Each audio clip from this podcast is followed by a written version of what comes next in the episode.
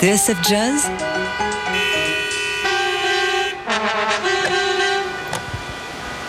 Paris, Bordeaux, Le Mans. Summer of Jazz La session du midi. Tout au long de l'année, la planète jazz défile dans nos studios à midi pour l'émission Daily Express et nous joue plusieurs titres en live. On a accumulé au fil des ans des trésors qu'on va ressortir tout au long de l'été. On commence avec Tigran Amassian. Dès son premier album il y a 15 ans, le pianiste révélait une personnalité forte, unique, puisant autant dans le folklore de sa terre natale, l'Arménie, que dans le rock de son adolescence, il en avait de l'énergie et du talent à revendre et on pouvait déjà sentir qu'il ne laisserait personne indifférent, mieux qu'il imprimerait sa marque sur la planète jazz, le moins qu'on puisse dire.